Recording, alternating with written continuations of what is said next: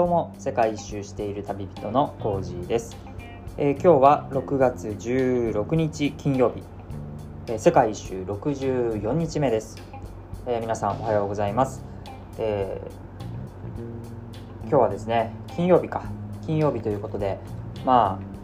あお仕事の方、まあ、学校の方もまあ1週間の最後ということでまた、えラスト1日頑張っていきましょう。はいで、えー、今日のテーマなんですけども、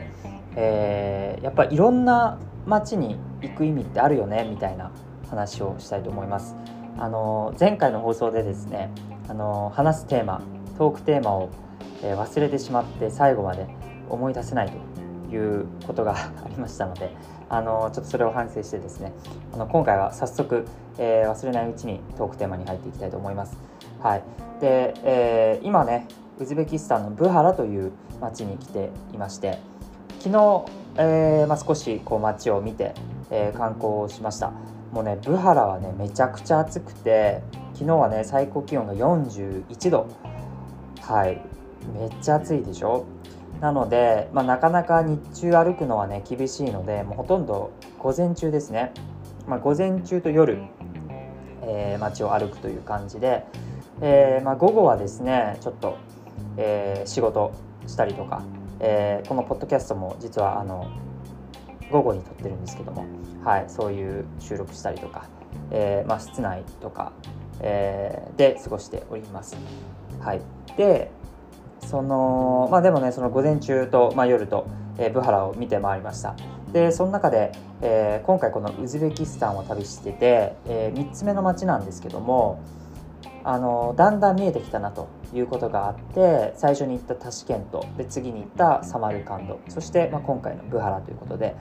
うん、やっぱりあのもちろん当たり前ではあるけれども改めて全然違うなということですね街の感じが雰囲気がっていうのを感じました。そしてやっぱいろんなね街に行くっていうことはすごく意味あることだなっていうのをね改めて思いましたあの来る段階でですね来る前の段階ブハラに来る前に、えー、まあ、例えとして、えー、サマルカンドとブハラって、まあ、両方とも古都って言われていてサマルカンドが京都であるなら、まあ、ブハラは奈良みたいだというふうに言ったんですけど実際来てみたら、まあ、確かにねその、えー、例え、まあ、そんな感じだなと思いつつ、えー、もっと離れてるというか京都と奈良って結構似てると思うんですよね。京都と奈良以上の格差というんですかね違いがサマルカンドとブハラにはあるなと思いました。で、まあ、一言で言うならば、えー、サマルカンドは都会なんですよ。でもちろん首都タシケントも都会ですね。東京なんで。タシケントとサマルカンド都会なんだけど、まあ、ブハラは田舎っていう、えー、そんなイメージですね。街の雰囲気が全然違くてあの昔のですねあのその世界遺産に指定されている登録されている遺跡っていうのはサマルカンドにもブハラにもあるんだけれどもサマルカンドは、まあ、その遺跡は遺跡としてあるんだけどもう何て言うのかなそれ以外の町は結構新しい雰囲気で都会的な感じなんです。そこに昔の遺跡がちょこちょこあってその遺跡自体は素晴らしいんですけどね。っていう感じなんですけどもこっちのブハラはですねその遺跡がまずギュッてこう一つのところにまとまっているコンパクトにまとまってるってこともそうですしでそこのまとまっているところ他の、えー、周りの家とかもまだどこかこう古い感じ田舎な感じっていうのがあるんですよね。うん、なんであのー、そう雰囲気がね全然違います。はい、で結構僕はこの旅してる中で旅人にいろいろ話を聞いてきましたけどサマルカンドとブハラねブハラの方が好きっていう人まあまあいるんですよ。まあ有名なのはサマルカンドと思うんだけどブハラの方が好きっていう人がまあまあいてなんでだろうなって思ったんですけど、まあ、なるほどって実際に来てみて分かりましたね。あの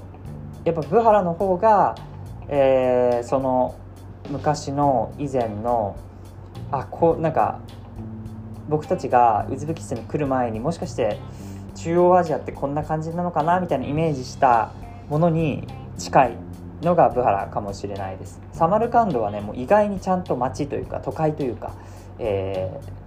ー、栄えてるなみたいなねそういうところがあるのかなって気はしてます。うん、だしまあブハラはよりコンパクトにまとまってるんでそこを本当にね歩くのが楽しいなっていうのはありますよね。うん、でまああとあれですね交通面もちょっと違うかなと思ってましてあの、最初に僕が行ったタシケントとサマルカンドではあのすごくねまあ、先進国じゃねって僕は思ったんですよ。最初の2つの町行った時に。ウズベキスタンって先進国だなって。でその理由はいろいろあって、まあ、ゴミが落ちてないとかもそうだしすごくね衛生的で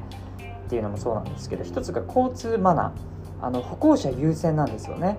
歩行者優先ですごく交通マナーが良くて、まあ、観光で行く分にはその街中歩いたりとかする分にはとても安全に歩けるっていうのがありました。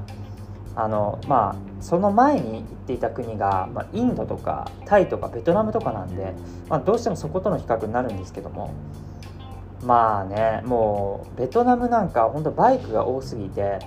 歩行者優先どころのあの騒ぎではないです。もう歩行者はねもう何ていうの？もう身分がないですよ。本当に人権がないレベルですね。ベトナムなんかはね。だったんですよ。それに比べて本当に歩きやすくてしょうがないっていうのがこのウズベキスタン最初に来て、えー、タシケンドとサマルカンドを来て感じたことなんですが、まあ、それはねやっぱりねちょっと洗練されている都会的な街だったっていうのがあったんでしょうね。あのここブハラに来てみると少しやっぱりあの交通マナーやや悪いですね。うん。タシケントとサマルカンドと比べるとやや悪くてまあ依然として一応横断歩道なんかは、えー、やはり、えー、ルールとしてマナーとしてあのね歩行者を優先しようっていう意識はあるので、まあ、止まってはくれるんですけど結構ギリギリだったりとか、えー、僕が歩いた瞬間もすぐ行くような、うんまあ、やや交通マナーが悪いかなというのを感じましたね。うん、その辺含めてちょっとやっぱ田舎なのかなっていう、えー、感じでございます。うんまあ、なので本当サマルカンドもブハラもねそれぞれの良さがあって、ま、両方いいと思うんですよね。うん、もちろん人それぞれ好みとかあるんですけど。っていう中でやっぱり本当にねいろんな街行くっていうの大事だなと思いました。これであの僕が今回の旅でタシケントと、まあ、サマルカンドだけで、えー、旅をねウズベキスタンを旅を終えていたらもうそれが100%今回の、まあ、僕のウズベキスタンのイメージになるわけですよね。でしかもやっぱりさ自分で実際に旅する実際に行くってことはすごく大きいと思うんですよ。大きいんだけどもだからこそなんだろうちょっと危険になる危険っていうのはね何て言うのかな例えば、えー、行ってないのにこういうあのあくまでも聞いたりとかテレビとかなんかネットで調べたとかだけのイメージだったら、まあ、ある程度イメージはできるにしろでも実際自分が見たわけじゃないしみたいな、うん、実際また行ってみないと分かんないこともあるだろうなみたいな想像力はある程度つくと思うんですけど実際に行って生で体験して見てっていうことをやってるわけなので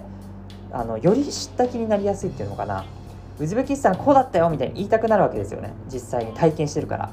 で言いたくなって、まあ、実際行ってるんですけど言ってるんだけどあのそれだけじゃやっぱ拾いきれないわけですよ。今回本当ブハラに来てなかったらね全然その都会だけのイメージというか先進国やんっていうイメージで終わってたと思うんですけど改めて今回ブハラに来てみてちょっとやっぱ違うんだなと、うん、街によって違うんだなっていうのでこのウズベキスタンっていう国のイメージはやや、えー、修正されてる感じがあるんですよね。でこうやって、まあ、よりあくまで旅だからその100%さウズベキスタンの全部を知れるわけではもちろんないですけどだけど、まあ、その中でもできる限りこのウズベキスタンってどういう国なんだろうっていうのをね少しずつでもなんか解像度を高めていきたいと僕は思ってるんです。でそういう意味ではやっぱりいろんな街行くってことがまず一つすごく重要だなと思いました、うん、街によって全然特色が違うのではい。っていうのであと今回この次ヒバという町に行くので、まあ、僕はウズベキスタン4つの町行くんですけど、まあ、4つぐらい行くとですねそこそこあの見えてくる。だからその町によっての違いもあるしじゃあ4つの町に全部共通してる共通点があったんだとしたら、まあ、それはある程度ねウズベキスタンの、えー、共通点というかウズベキスタンのイメージっていうところにつながる可能性がまあまあ高いわけじゃん。まあそれでも絶対ではないけど。っていうのであのー、そうなんか旅がより、えー、豊かになんか深みが増してくるんじゃないのかなということを思いました、まあ、なのでね、あの、この後も世界一周いろんな国を回っていきますが、まあ、なるべく、えー、その国に対して1つの町ではなくて2つの町、まあ、できたら3つ4つとかねをあのたくさんの町をまあ見ていきたいなというふうに思いました。はい。ということで、まあ、今日はね金曜日ということで、まあ、また週末そして次の週と向かっていきますけれども本当に、えー、世界一周ってね、えー、長いようであっという間だなというふうに思います。毎日毎日さあっという間にね時間が過ぎていきます。まあ旅をしてなくても日常生活を送ってても仕事をしてても学校に行っててもねもちろんねそうだと思いますけれども改めて、まあ、皆さんも是非、あのー、一日一日を大切に生きていきましょう。それでは今日もマイペンライ。Thank you.